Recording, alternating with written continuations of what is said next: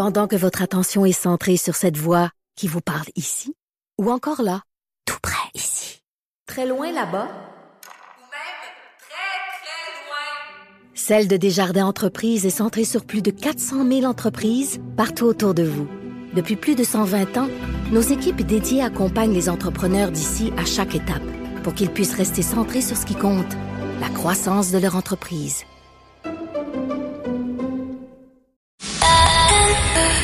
C'est 23. Patrick Lagacé en accéléré. Les meilleurs moments du Québec maintenant en moins de 60 minutes. Des images absolument terribles qui nous proviennent du sud de la Turquie, frappée par deux tremblements de terre d'une intensité très violente la nuit dernière. en début de journée, on parlait de 2300 morts. Évidemment, il y en aura sans doute beaucoup plus. On parlait avec quelqu'un qui est spécialiste des missions de sauvetage dans des circonstances semblables. Il s'agit de Patrick Villardry, ex-pompier, maître chien spécialisé dans la recherche de victimes dans les décombres. Il va s'envoler dans les prochaines heures pour euh, la Turquie avec son équipe. On le rejoint en France. Monsieur Villardry, bonjour. Bonjour, bonjour le Canada. Merci d'être avec nous. Peut-être euh, nous faire un petit résumé pour commencer euh, de, de, ce que vous et votre équipe faites depuis des années. Bien, alors c'est tout simple. Notre spécialité, unité légère d'intervention et de secours, ce sont les séismes, les catastrophes naturelles. Et donc, euh, nous sommes aujourd'hui, ça sera le demain le 15e tremblement de terre que nous allons effectuer. nous avons fait deux cyclones, un tsunami et un typhon. Voilà un peu notre petite expérience. Et c'est une expérience très vaste parce que euh, avec votre unité, euh, Monsieur Villardry, on parle de 600 missions de recherche, 49 personnes sauvées vivantes dans cinq tremblements de terre. Écoutez, euh, quand vous regardez les images de la Turquie, quelles sont vos réactions? Eh bien, elles sont ben, déjà très peinées de ce qui se passe là-bas en Turquie. Ils n'avaient vraiment pas besoin de ça. ça les images que l'on voit, ce sont des immeubles effondrés. Alors l'avantage que l'on a, parce que moi j'avais été en 99 euh, en Turquie déjà deux fois, euh, en août et puis en novembre. L'avantage que l'on va avoir aujourd'hui, c'est que les immeubles vont, se sont effondrés en mille feuilles. C'est pas des constructions en briques comme euh, à Izmir quand on y avait été. Donc il y a beaucoup plus de chances de retrouver des victimes vivantes, puisque étant que ça s'est effondré en mille feuilles, il y a des lieux de survie naturelle qui vont se faire où les gens vont pouvoir respirer. Par contre, par contre, la difficulté que l'on va trouver, c'est que euh, il va y avoir une tempête de neige demain qui est annoncée et que ça se passe dans une région où il va faire très froid. Et là, le corps humain euh, va tomber euh, très rapidement en hypothermie si les gens ne sont pas couverts ou s'ils n'ont pas de quoi en dessous s'abriter.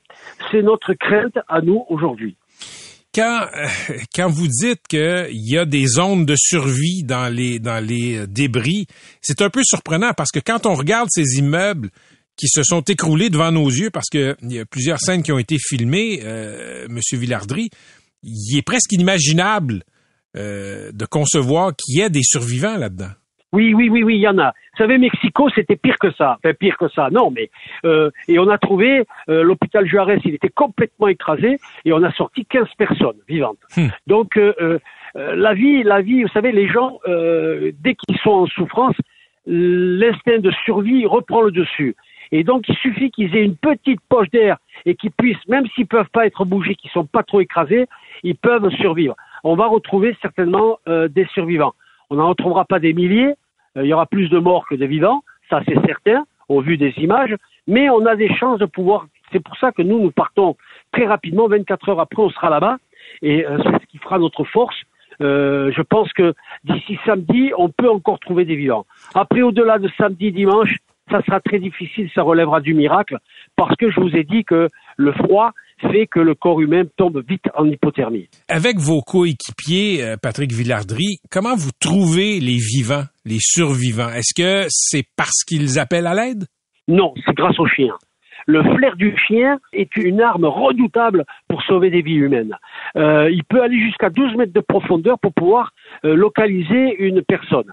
C'est-à-dire que si une personne est enfouie, 12 mètres dessus, le chien peut euh, localisé. Alors comment il fait? Ben, On lui apprend à mémoriser des odeurs légères qui montent de la terre vers la surface par rapport aux personnes qui sont dessus, puisque vous savez que l'être humain a deux euh, odeurs. Les odeurs lourdes qui restent sur lui et les odeurs légères qui s'évaporent. Hmm. Si vous voulez, je vais schématiser euh, comment il fait. Ben, il va remonter les. Vous savez, quand vous faites un- un- une, un- une bête à la broche, une viande à la broche, Oui. euh, vous avez tous vu les dessins animés.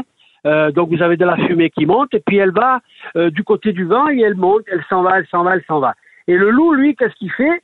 Il remonte cette odeur jusqu'à la viande pour la bouffer. Eh bien là, c'est exactement pareil. Le chien, lui apprend à mémoriser ses odeurs et à retrouver les odeurs uniquement légères et se foutre dessus, dessus le, le décombre. Il peut y avoir 10, 20, 30 personnes. Il s'en fout total. Lui, il met le nez au sol, il va rechercher les personnes, les, les, les odeurs qui montent de la terre. Voilà un petit peu. Donc, grâce au chien, on va pouvoir très rapidement localiser des vies, s'il y a des vies, bien entendu. Et à partir de là, on procédera par effeuillage, pierre par pierre pour les enlever, pour arriver jusqu'à la victime et la sortir. Mais expliquez-moi, comment, comment le chien sait-il que l'odeur qu'il perçoit est celle d'un mort ou d'un vivant? Mais parce qu'on lui apprend. Alors, on ne lui apprend pas à, sauver, à trouver des morts. C'est l'odeur, lui, il va faire la différence. On lui apprend à trouver des vivants.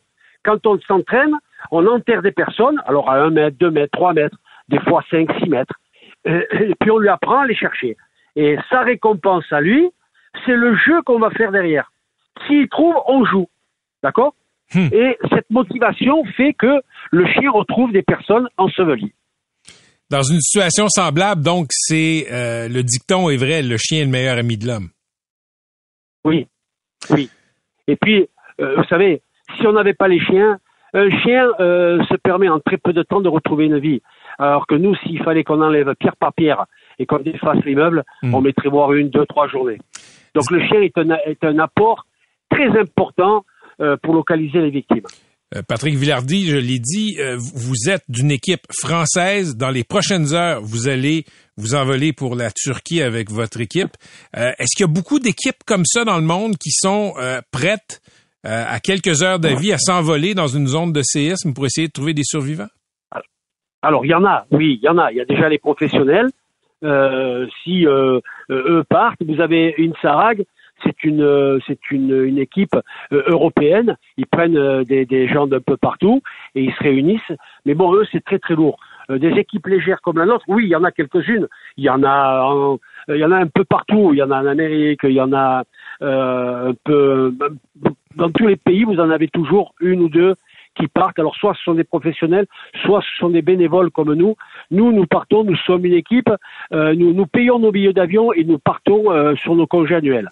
Bon, moi je suis à la retraite maintenant, ça va, mais les collègues qui viennent avec moi se sont mis en congé et euh, on, on s'en va. Les membres de votre équipe, incluant vous, Patrick Villardry, vous y allez de façon bénévole? Personne personne paye pour vos Oui. dépenses? Non, non, non, non, non, non, non, non, on n'a pas de subvention, on n'a rien, on se paye les billets d'avion, ou on s'arrange avec les compagnies euh, qui des fois nous font des. Là, en l'occurrence, euh, euh, Turkish Airlines nous a un peu aidés, donc euh, voilà. Mais euh, sinon, oui, oui, on se paye nos billets d'avion et euh, on s'en va. On, on- voilà, on part en congé. on- Vous savez, là, je rentre d'Ukraine. Ce matin, j'étais en Ukraine, donc on était parti là-bas pour faire une intervention. Euh, J'ai laissé la moitié de mon équipe là-bas. Et puis euh, au début janvier, j'étais au Paraguay à faire de la formation pour les pompiers, puisque les pompiers là-bas sont tous bénévoles. Ils touchent pas d'argent. Il n'y a aucun professionnel. Donc vous voyez, euh, on est une équipe de, de, de, copains, euh, tous professionnels, enfin, ou anciens professionnels, et euh, nous nous mettons à disposition euh, du pays en conséquence et, et on intervient. Et quelle est vo- votre motivation à faire tout ça? Sauver des vies humaines. Vous savez, rien de plus beau que pour, pour l'instant les miracles, c'est Dieu qui les fait. Il y a lui, il a, il fait des choses extraordinaires. Et, nous, si on peut, euh, euh, aller être un dixième de, de, sa force et sauver une vie humaine, on s'entraîne toute notre vie. On est formé. Notre ADN, elle est pour ça, pour aider les gens. Alors si on, préfère ne pas aller sur les tremblements de terre, hein, parce que si on, va sur les tremblements de terre, c'est que c'est qu'il y a des victimes et c'est qu'il y a du malheur. Mais bon, lorsqu'on intervient, euh, que ce soit en Ukraine ou que ce soit partout, c'est avoir le sourire. Vous savez, au mois de décembre, on est parti avec 97 kilos de 197 kilos de chocolat au Liban parce qu'ils n'ont plus d'argent pour se payer du chocolat. Et on a fait les hôpitaux avec les enfants malades. Eh bien, lorsque vous avez le, le sourire de cet enfant, mais ça vaut tout l'or du monde. Ça vaut tous les lotos du monde. C'est une formidable dévotion que vous nous racontez là, Patrick Villardry. Merci beaucoup de nous avoir euh, parlé de ces opérations de sauvetage. Bonne chance en Turquie. Faites attention à vous. Merci beaucoup. Merci à vous. Au revoir. C'était Patrick Villardry. Euh, qui est euh, pompier à la retraite, maître chien spécialisé dans la recherche de victimes dans les décombres, aussi président de l'Association d'unités légères d'intervention et de secours de France. Et euh, je lisais une dépêche de l'agence France Presse. si vous vous demandez pourquoi il y a tant de décès, ben oui, d'une part, le, la force du séisme, c'est un, un, des facteurs, mais aussi l'endroit où la ligne de démarcation était située l'heure aussi. Beaucoup de gens qui dormaient. Euh, si plus de gens avaient été euh, réveillés dans la journée, etc., il y aurait moins de gens qui auraient probablement été piégés euh, dans leurs immeubles et aussi des immeubles, semble-t-il, mal construits pour les tremblements de terre.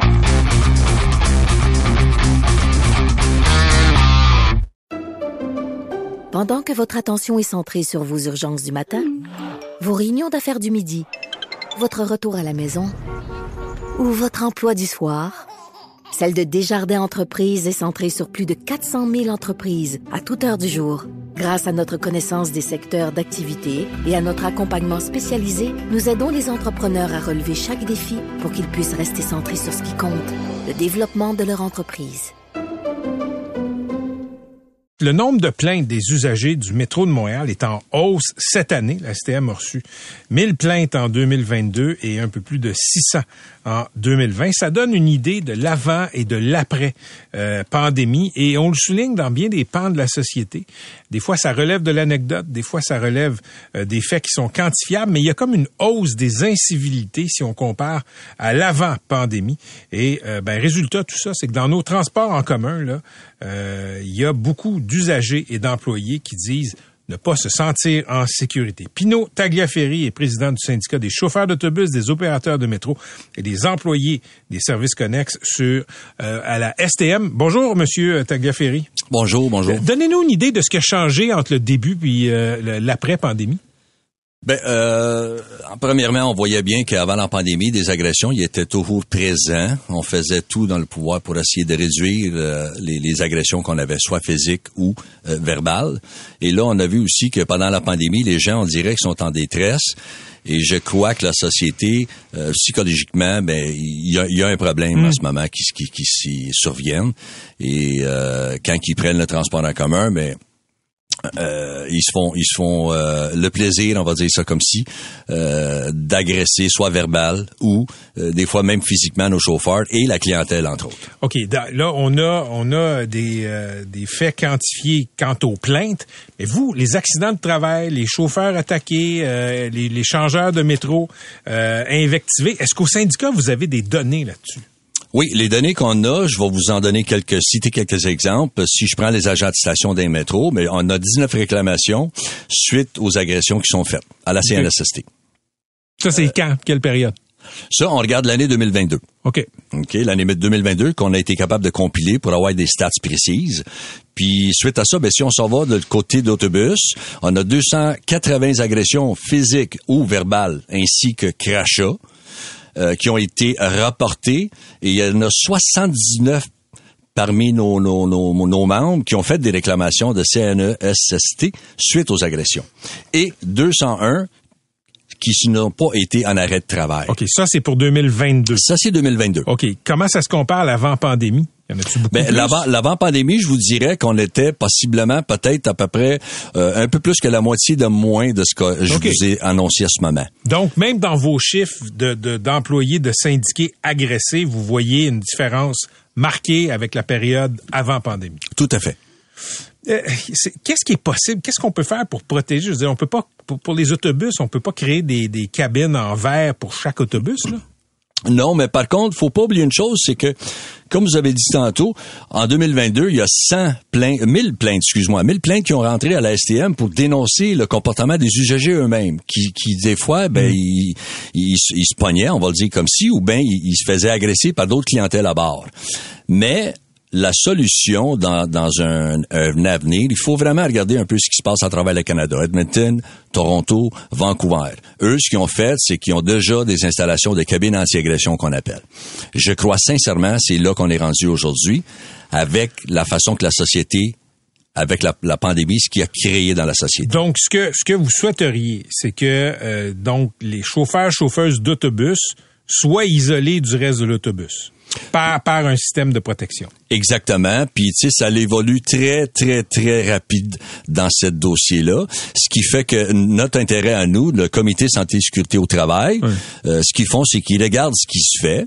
Puis, naturellement, faut mettre de quoi qui s'adapte à nos véhicules. Par contre, faut mettre de quoi qui, à long terme, va être encore bon et fonctionnel.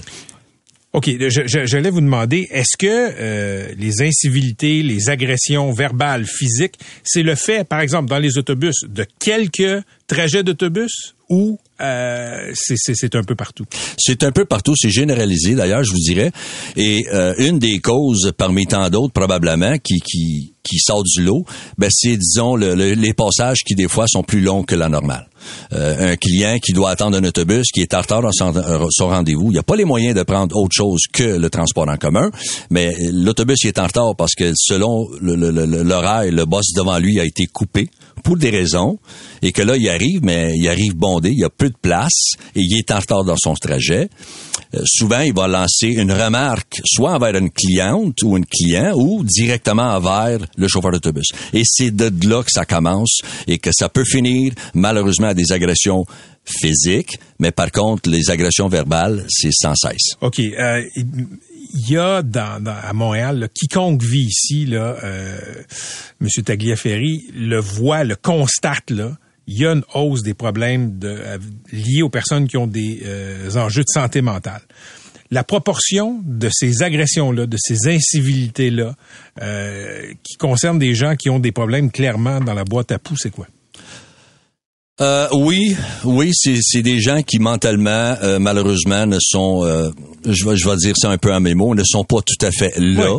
Oui, on constate cette cette pourcentage là, qui d'ailleurs est en hausse, Euh, et c'est dû probablement à la pandémie, mais c'est dû aussi à la société en tant que telle. Il y a des gens que psychologiquement, disons que la pandémie n'a pas aidé la cause. Puis quand on regarde ce qui se passe de nos jours et aujourd'hui, mais c'est pas évident pour pour euh, les, les- les familles. Tout coûte plus cher Ouais. et, et ça revient à que Non, l'idée, l'idée, on se comprend là, c'est pas de blâmer les gens qui Pas sont en psychose, qui sont, qui ont, qui ont pas de logement, euh, qui ont des, des problèmes de Pas consommation. C'est pas ça. Mais il y a un effet sur les incivilités que les employés et les usagers peuvent vivre. Dire, Ah, dans, dans- exactement. dans le journal, dans la presse, là, il y avait euh, une journaliste qui a passé une soirée euh, dans, dans la station Berry-UQAM. Ça me donne pas envie de faire mon transfert à Berry-UQAM, je vous le dis. Là. pas du tout. Puis Berry-UQAM, euh, c'est- un bon point que vous, que vous apportez, mais ça n'est un problème. C'est une station parmi tant d'autres où ce qu'il y a des fois on peut présumer qu'il y a plus d'itinérants que d'usagers. Ça n'a aucun sens. Euh, ça, ça dort partout. C'est sale dans les dans les en- alentours. Et c'est clair que, que pour quelqu'un qui doit passer à une heure où ce que c'est pas achalandé, c'est inquiétant. C'est clair, c'est inquiétant. Comme syndicat, euh, M. Tagliaferri, là, quand, quand vous rapportez ça au boss, qu'est-ce que le boss dit? Mais le boss, c'est clair que le, le, le- problème qu'ils ont aujourd'hui, puis que pour moi, c'est, c'est, c'est, c'est clairement pas un problème, euh, il manque de personnel. Il manque de personnel à tous les niveaux, mais surtout au niveau des, agents de surveillance, la sécurité. Mais il faut que ces gens-là soient épaulés. Comment? Mais il faut qu'ils engagent plus de gens pour contrôler un peu plus qu'est-ce qui se passe sur le réseau. OK, quand, quand vous me dites qu'il manque de personnel, là, c'est pas votre chapeau de syndicaliste qui parle. là. Pas du que tout. vous voulez plus de membres, de, Pas du de changeurs, etc. Ce que vous dites, c'est que ça prend plus de gens à la sécurité. Ça prend plus de gens à la sécurité, ça prend de plus de gens aussi, euh, si je vous dirais, comme, comme chauffeur. Pourquoi? Mais parce que si on a plus de chauffeurs, on est capable de donner un peu plus de services. En ce moment-là, ce qu'on fait, c'est que effet domino.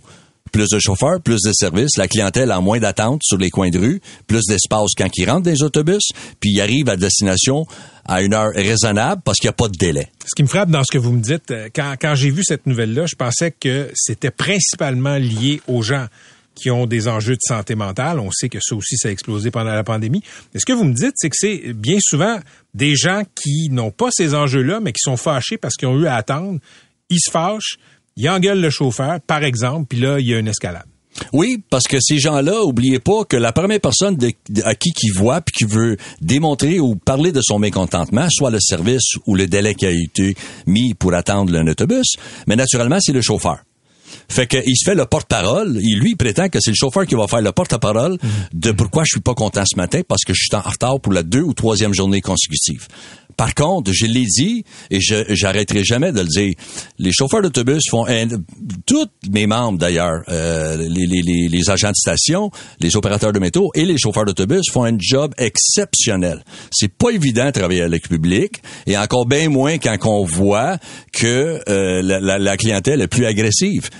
pour des, des raisons que j'ai j'ai euh, je vous ai signalé tantôt. Euh, un manque de manque de de- de- d'horaire, les, les gens sont ils ont un délai à attendre à l'infini, mais tout ça ça l'escalade sur le chauffeur.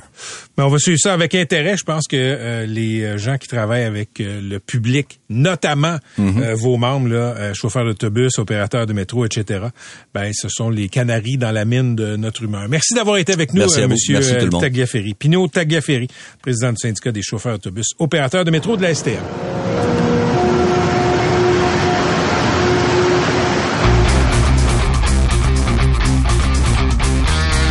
Je veux revenir sur cette manchette euh, qui résume à merveille beaucoup des problèmes de l'école euh, publique moderne. C'est dans le journal de Montréal et le journal de Québec aujourd'hui. 4000 profs ont quitté nos écoles en trois ans et ça, ça exclut les départs à la retraite. C'est la journaliste Daphné Dion vient qui a compilé ces données. Des données qui sont incomplètes, là, je, le souligne, mais je vais y revenir euh, dans quelques instants. Donc, 4000 profs qui ont quitté. Euh, ça dit quoi? Ben, ça dit que le réseau scolaire est pas un employeur de choix pour parler comme Christian Dubé, un autre ministre qui a des problèmes de ressources humaines, de recrutement, de rétention de personnel, dans son cas, euh, dans le ministère de la Santé. Ça dit que travailler dans les écoles, ben, ça peut mener à l'épuisement, à l'écœurement, au burn-out et euh, tout ça, ben, on paye le prix collectivement. Euh, pourquoi, pourquoi les profs quittent? Ben, écoutez, pas, euh, pas toujours, mais souvent, souvent, travailler avec les enfants dans nos écoles, c'est comme essayer de mener à bon port un navire qui prend l'eau, euh, qui a plusieurs trous dans sa coque. Depuis bientôt huit ans, depuis que j'ai commencé à m'intéresser à l'école pour des chroniques dans la presse, pour des entrevues à cette antenne, j'ai parlé et j'ai écouté. euh, j'ai parlé à beaucoup de profs, j'ai écouté beaucoup de profs. Je dirais que j'ai interagi depuis huit ans avec des centaines de profs du primaire, du secondaire, et, et- et les problèmes, les problèmes de l'école moderne, ben ils sont connus. Il y a trop d'élèves dans les classes. Il y a trop d'élèves dans les classes dans un contexte où les élèves en difficulté sont largués dans ces classes régulières-là sans aide pédagogique adaptée. L'aide adaptée, c'est quoi? Ben, il y a des outils informatiques pour les élèves en difficulté. Il y a aussi le personnel, des, orthopédagogues, des orthophonistes, des techniciennes en éducation spécialisée. Ces gens-là, historiquement, sous euh, les gouvernements péquistes et libéraux, ben, historiquement, ils ont été les premiers à se faire couper quand, dans les commissions scolaires, fallait couper quelques millions. Les classes adaptées pour les élèves qui sont dyslexiques, qui ont des déficits d'attention, de la dyscalculie, de la dyspraxie, elles sont trop peu nombreuses et encore une fois, elles ont été les premières à se faire couper quand il a fallu euh, aller chercher quelques millions à gauche et à droite. Mettez ça sur plusieurs années, sur des décennies, mais ça donne ce que ça donne. Ces élèves-là sont stationnés dans des classes qui sont dites régulières et qui ne le sont pas. Ils sont laissés pour compte et ils monopolisent l'attention, le temps, l'énergie des profs. Et ça, ben, c'est pas bon ni pour les élèves qui ont des défis particuliers, ni pour les profs et ni pour les enfants qui n'ont pas de difficultés. Autre facteur d'écœurant titre chez euh, les profs, qui explique pourquoi, en partie, il y en a 4000 qui sont partis en trois ans, ben, des bureaucraties inhumaines qui sont incarnées par les commissions scolaires de jadis, par les centres de services scolaires de nos jours. On gère des petites cases de façon absurde, au mépris du facteur humain, pour qu'à la fin de l'année, tout balance, pour que le budget soit équilibré. Mettez tous ces facteurs-là que je viens d'énumérer, et il y en a d'autres, et ça donne un taux de roulement colossal chez les profs. Mettez tous ces facteurs-là et ça donne la manchette du Journal de Montréal, du Journal de Québec. Au moins 4000 profs qui ont renoncé à enseigner depuis trois ans. C'est une catastrophe en perte d'expertise, une hécatombe de gestion de ressources humaines et c'est un recul hallucinant pour l'apprentissage des enfants aussi, parce que 4000 profs qui s'en vont, mais c'est 4000 personnes qui avaient de l'expertise, qui vont pas développer l'expertise, qui s'en vont, qui privent euh, euh, les cohortes à venir de leur expérience. C'est 4000 profs aussi qui laissent de la place à 4000 recrues qui vont enseigner sans trop d'expérience à nos enfants. Euh, c'est 4000 profs aussi, oublions-le pas, qui disent à l'État et à la société, c'est pas vrai que je vais me rendre malade à faire un travail qui est pas valorisé par l'État et par la société. Je le souligne, la journaliste Daphné Dion-Vient a dû faire 72 demandes d'accès à l'information pour avoir ces données-là, pour avoir ce portrait-là. 72, pourquoi? Parce que 72 centres de services scolaires au Québec. Donc, elle a dû envoyer des demandes d'accès à l'information à chacune de ces 72 entités. Et il y en a juste 55 qui ont répondu. Juste ça. Juste le fait de devoir faire 72 demandes d'accès à l'information pour avoir un portrait du nombre de profs qui quittent les écoles, mais c'est un symptôme de la dysfonction de la, bureau, euh, de la bureaucratie scolaire au Québec. 72 demandes d'accès à l'information pour avoir, je le souligne, je le rappelle, une donnée de base. Combien de profs ont cessé d'enseigner sur une période donnée? Faut que tu fasses 72 demandes à 72 entités. Si une journaliste doit faire 72 demandes d'accès à l'information, savez-vous ce que ça veut dire? Ça veut dire que le ministère les a pas, ces données-là. Les a pas au bout de ses doigts. Ça veut dire que le ministre d'Inville, qui vient d'arriver en poste, il a fort probablement pas accès à ça, lui non plus. C'est pour ça que Bernard Drinville disait récemment qu'un de ses défis, qu'un de ses problèmes comme ministre, c'est d'avoir accès à des données utiles, abondantes et disponibles en temps réel. Pensez-y. Si le ministre veut savoir, il manque combien de profs, combien de profs sont partis. C'est important de le savoir. Ça donne une idée des problèmes dans le réseau. Il ne sait pas. Pensez à ça une seconde. Le ministre là, qui chapeaute la structure scolaire, s'il veut avoir la réponse à cette question-là, probablement qu'il faut qu'il fasse comme la journaliste, c'est appeler euh, chacun des 72 centre de services scolaires. Euh, on espère qu'il va y avoir des réponses un peu plus rapides. On espère qu'on ne demandera pas d'aller en accès à l'information.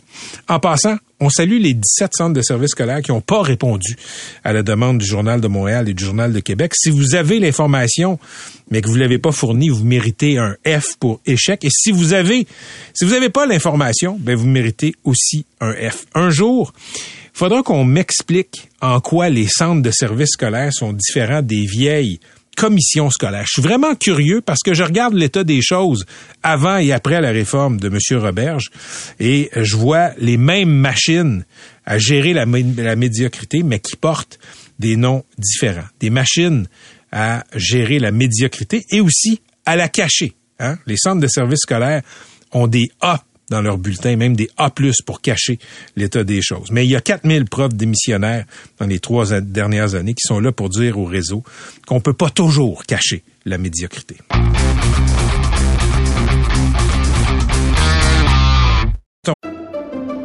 Pendant que votre attention est centrée sur vos urgences du matin, vos réunions d'affaires du midi, votre retour à la maison ou votre emploi du soir, celle de Desjardins Entreprises est centrée sur plus de 400 000 entreprises à toute heure du jour. Grâce à notre connaissance des secteurs d'activité et à notre accompagnement spécialisé, nous aidons les entrepreneurs à relever chaque défi pour qu'ils puissent rester centrés sur ce qui compte, le développement de leur entreprise. Va parler de suicide. C'est la semaine de prévention du suicide. Chaque année au Québec, il y a environ 1100 personnes qui malheureusement se suicident. On aurait pensé qu'avec la pandémie, il y aurait plus de suicides, mais il semble que les chiffres ne vérifient pas cette, euh, n'appuient pas cette croyance populaire. Dans le rapport Les comportements suicidaires au Québec, portrait 2023, qui a été publié aujourd'hui par l'Institut national de santé publique du Québec, les données montrent que le taux de suicide se trouve à son niveau le plus bas depuis près de 40 ans. Pascal Lévesque est épidémiologiste et conseillère scientifique au Bureau d'information et d'études en santé des populations à l'INSPQ. Elle est au bout du fil. Madame Lévesque, bonjour. Bonjour. Donc, euh, juste pour éclaircir là, la question de la pandémie et des suicides, c'est pas vrai qu'il y a eu plus de suicides pendant les grandes périodes de confinement pandémique? Effectivement, là, donc euh, les données officielles, l'année passée, on avait déjà une idée avec nos données provisoires, mais cette année, on a les données pour euh, les suicides en 2020. Là, puis qu'est-ce qu'on observe, c'est que le, nombre de, suicides, là, 1055 euh, suicides, c'est le, le, taux, si on, le transforme en taux, c'est le taux le plus bas depuis 40 les 40 dernières années. Donc, euh, la pandémie a exacerbé certains, facteurs de risque, mais ça n'a pas eu assez d'impact, là, ça n'a pas eu l'impact pour, pour augmenter les taux de suicide. C'est sûr que il y a eu plusieurs structures de santé publique qui ont été mises en place pour essayer de garder une bonne santé mentale. Donc, c'est une des raisons là, qui explique peut-être pourquoi euh, le suicide n'a pas augmenté au Québec, là, malgré les mesures sanitaires qui pouvaient là, exacerber là, euh, la santé mentale chez les Québécois. OK. Euh, si on si on sort un peu là, de la lorgnette de la pandémie, qu'est-ce qui qu'est-ce qui vous a frappé là, comme chercheuse dans les données que vous avez compilées pour l'INSPQ? Ben, la, la, donnée, je dirais, qui est la plus la plus frappante, c'est vraiment euh, les jeunes filles. Donc, on voit vraiment que chez nos jeunes filles et nos adolescentes, il y a une augmentation là, des visites aux urgences puis des hospitalisations pour des comportements suicidaires, les idées suicidaires puis les tentatives de suicide. Euh, puis à première vue, on pourrait penser que c'est une donnée qui est alarmante, c'est très préoccupant, c'est vrai, mais étant donné que le suicide, lui, est en baisse chez cette population-là, ben, on se dit probablement que nos jeunes filles, ils vont chercher de l'aide. Donc, ils hmm. parlent de suicide, ils parlent de leurs émotions, puis les, les, les familles donc vont sont plus sont plus euh, rapides, je dirais aller aller chercher de l'aide puis ça, ça, ça, se manifeste par une augmentation des visites aux urgences là, puis des hospitalisations. Il y a quelque chose qui m'a frappé dans le rapport, OK? Puis euh, c'est justement là sur les hospitalisations, on, on peut lire qu'à partir de 2008 là chez les jeunes filles là, euh, ça a plus que doublé en 10 ans, jusqu'à 2016 environ là. puis je lisais printemps dernier, dans le New York Times, il y avait une étude, là, on décortiquait des chiffres, ça concernait les États-Unis. À partir, euh, à partir de 2007, whoop, les visites à l'urgence chez les enfants et les adolescents, ça a commencé à monter pour de l'anxiété, euh, pour, pour des jeunes qui se euh, qui s'automutilaient, etc. Je vous pose la question, vous connaissez ça mieux que moi. Qu'est-ce qui s'est passé à la fin des années 2000 pour que nos enfants commencent à aller mal comme ça? Ben, il y a plusieurs choses. bon, il y a, il y a, plus des. Moi, j'aimais plus des hypothèses. C'est qu'il n'y a pas de, de, cause, de cause à effet. Bon, premièrement, euh, c'est vrai que si on regarde dans la population en général, parce qu'on a aussi des données populationnelles, on voit que les jeunes filles, puis nos adolescentes, puis les 10-14 ans, ils mentionnent qu'ils ont plus des suicides tentatives de suicide. C'est vrai qu'il y a quelque chose dans la société, outre l'utilisation de services, c'est vrai qu'il y a quelque chose dans la société qui fait que nos adolescentes ont une certaine détresse puis qu'elles se manifestent. Les raisons, il y en a plusieurs. On peut penser, là, parmi la multitude de raisons, il y a les raisons de base là, de santé mentale, de traumatisme, sont déjà vécus, mais il y a également, là, on pense aux médias sociaux qui peuvent être quelque chose de bon pour aller chercher de l'aide, mais qui peuvent aussi, là, aller entraîner, là, ce, désir de plaire, là. Il y a probablement des sont, les jeunes sont moins en face à face, il y a le désir de plaire, le, reflet de soi dans les mm. médias sociaux. Ça fait partie des explications, mais c'est sûr que la cause est, multiple, mais il y a des pistes là, qui tendent vers dire que certaines applications comme Snapchat, TikTok, ça pourrait avoir nuit à, à, la santé mentale de nos jeunes. Là. Mais il y a, d'autres, il y a de la recherche d'aide qui est positive à travers ces médias-là également. Là. dans, dans ce reportage-là dont, euh, dont que j'évoquais tantôt, là, euh, Madame, euh, Madame Lévesque, on mentionnait qu'il y avait peut-être un recul euh, de l'âge de la puberté. Il semble que les jeunes filles soient pubères un petit peu plus tôt, puis ça aurait peut-être un impact sur la psyché. Est-ce que ça, c'est une hypothèse? Ben, ça reste comme moi, je j'ai pas vu d'études à ce sujet-là, mm. mais comme je vous dis, j'ai pas fait une revue de littérature, mais ça peut, on peut penser que si on rapporte dans les médias de façon de façon scientifique, ça peut faire partie des explications là qui, qui peuvent être amenées, mais ça reste multiple. mais peut-être que oui, effectivement, ça pourrait faire partie des hypothèses. OK. Dans le rapport qui est publié aujourd'hui par l'INSPQ, on peut lire que le, le taux de suicide est trois fois plus élevé chez les hommes que chez les femmes. Ça, il me semble que c'est une constante. Est-ce qu'on sait pourquoi? Euh, ben, on a encore là, oui, on a des pistes de, on a des pistes.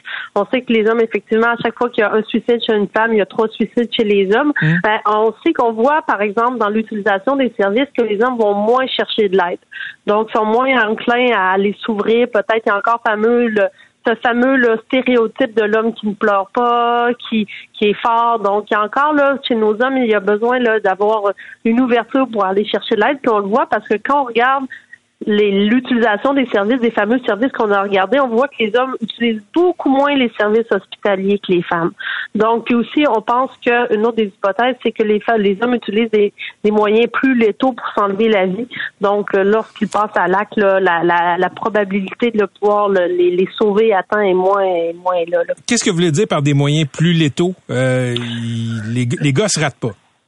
Ben oui, si on, oui, c'est ça exactement les, les, les, les façons qu'ils vont prendre pour s'enlever la vie sans rentrer vraiment dans les moyens Mhm. spécifiques euh, sont, sont souvent plus plus drastiques que les femmes là, qui vont utiliser. Les femmes vont souvent, euh, par exemple, utiliser là, des mo- la médication est souvent utilisée chez les femmes un peu plus, puis ça, ça, ça- c'est moins létal, là, je dirais comme comme façon de faire que chez les hommes qui vont euh, aller vers des, des ils se ratent pas malheureusement les hommes quand quand ils décident de s'enlever la vie. Je, je me souviens quand on disait que le Québec était une sorte de, de leader mondial, entre Ouais. guillemets, des taux de suicide. Je pense que collectivement, on a réussi à faire baisser ça de façon drastique. Est-ce que les chiffres euh, que vous publiez aujourd'hui, ça, ça, ça confirme ça? Oui, oui, effectivement. On, dans, avant, on publiait là, les comparaisons entre provinces, mais on ne le fait plus là, juste pour une question de données qui sont pas très à jour. Mais quand même, là, dans le dernier rapport là, qui, qui a mesuré ça, ça date de deux, trois ans, on voyait que le Québec était dans on pourrait dire dans le milieu, là, donc il n'est pas plus haut qu'une autre province ou pas plus bas, il se situe vraiment dans le milieu en ce qui concerne les taux de suicide. Mais c'est vrai que donc c'est c'est encore un vieux tabou là, qu'on, ou une vieille, un vieux phénomène qu'on traîne, puis encore maintenant les gens pensent qu'on est les euh, pas au niveau international ou même la- au niveau canadien, mais on est vraiment on se situe euh, dans la moyenne, si je pourrais dire. Mm. Puis c'est vrai parce qu'il y a beaucoup de mesures qui étaient prises, prises en charge. Parce à la fin des années 80, c'était vraiment le taux de suicide était vraiment très très haut. Et c'est vrai que à cette époque-là, là, on était les on était les tristes champions là, euh, du taux de suicide le plus élevé au Canada. Qu'est-ce qui explique que ça a baissé comme ça? Euh, ben plusieurs choses. On parle, bon, il y a plusieurs, il y a eu plusieurs mesures qui ont été mises en place. On parle aussi de peut-être une meilleure prise en charge de la santé mentale. C'est moins tabou aussi de parler de suicide. Mm. Donc, tu sais, une espèce de démocratisation de parler de ses sentiments, ça fait partie des hypothèses là, qui, qui fait que les gens vont chercher peut-être plus l'aide facilement là, pour, auprès de leurs proches ou auprès de- de- d'un professionnel de la santé. Merci d'avoir été avec nous. Ben, je vous remercie. Bonne journée. Au C'était revoir. Pascal Lévesque, elle est pour euh, l'Institut national de la santé publique. Si vous avez des idées noires, si vous avez des pensées suicidaires, ben écoutez, je vais vous dire ce que les spécialistes répètent toujours, c'est une condition temporaire et euh, ben euh, si vous passez à l'ac- à- à l'acte, c'est faire d'une situation temporaire une situation permanente. Donc, téléphone 1866 appel 1866 277 3553 même par texto. On peut aller chercher de l'aide 5353 53 donc 53 x 3 et aussi euh, du clavardage disponible au euh, www.suicide.ca. Patrick Lagacé en accéléré. C'est 23. Pendant que votre attention est centrée sur vos urgences du matin, vos réunions d'affaires du midi, votre retour à la maison ou votre emploi du soir, celle de Desjardins Entreprises est centrée sur plus de 400 000 entreprises à toute heure du jour. Grâce à notre connaissance des secteurs d'activité et à notre accompagnement spécialisé, nous aidons les entrepreneurs à relever chaque défi pour qu'ils puissent rester centrés sur ce qui compte, le développement de leur entreprise.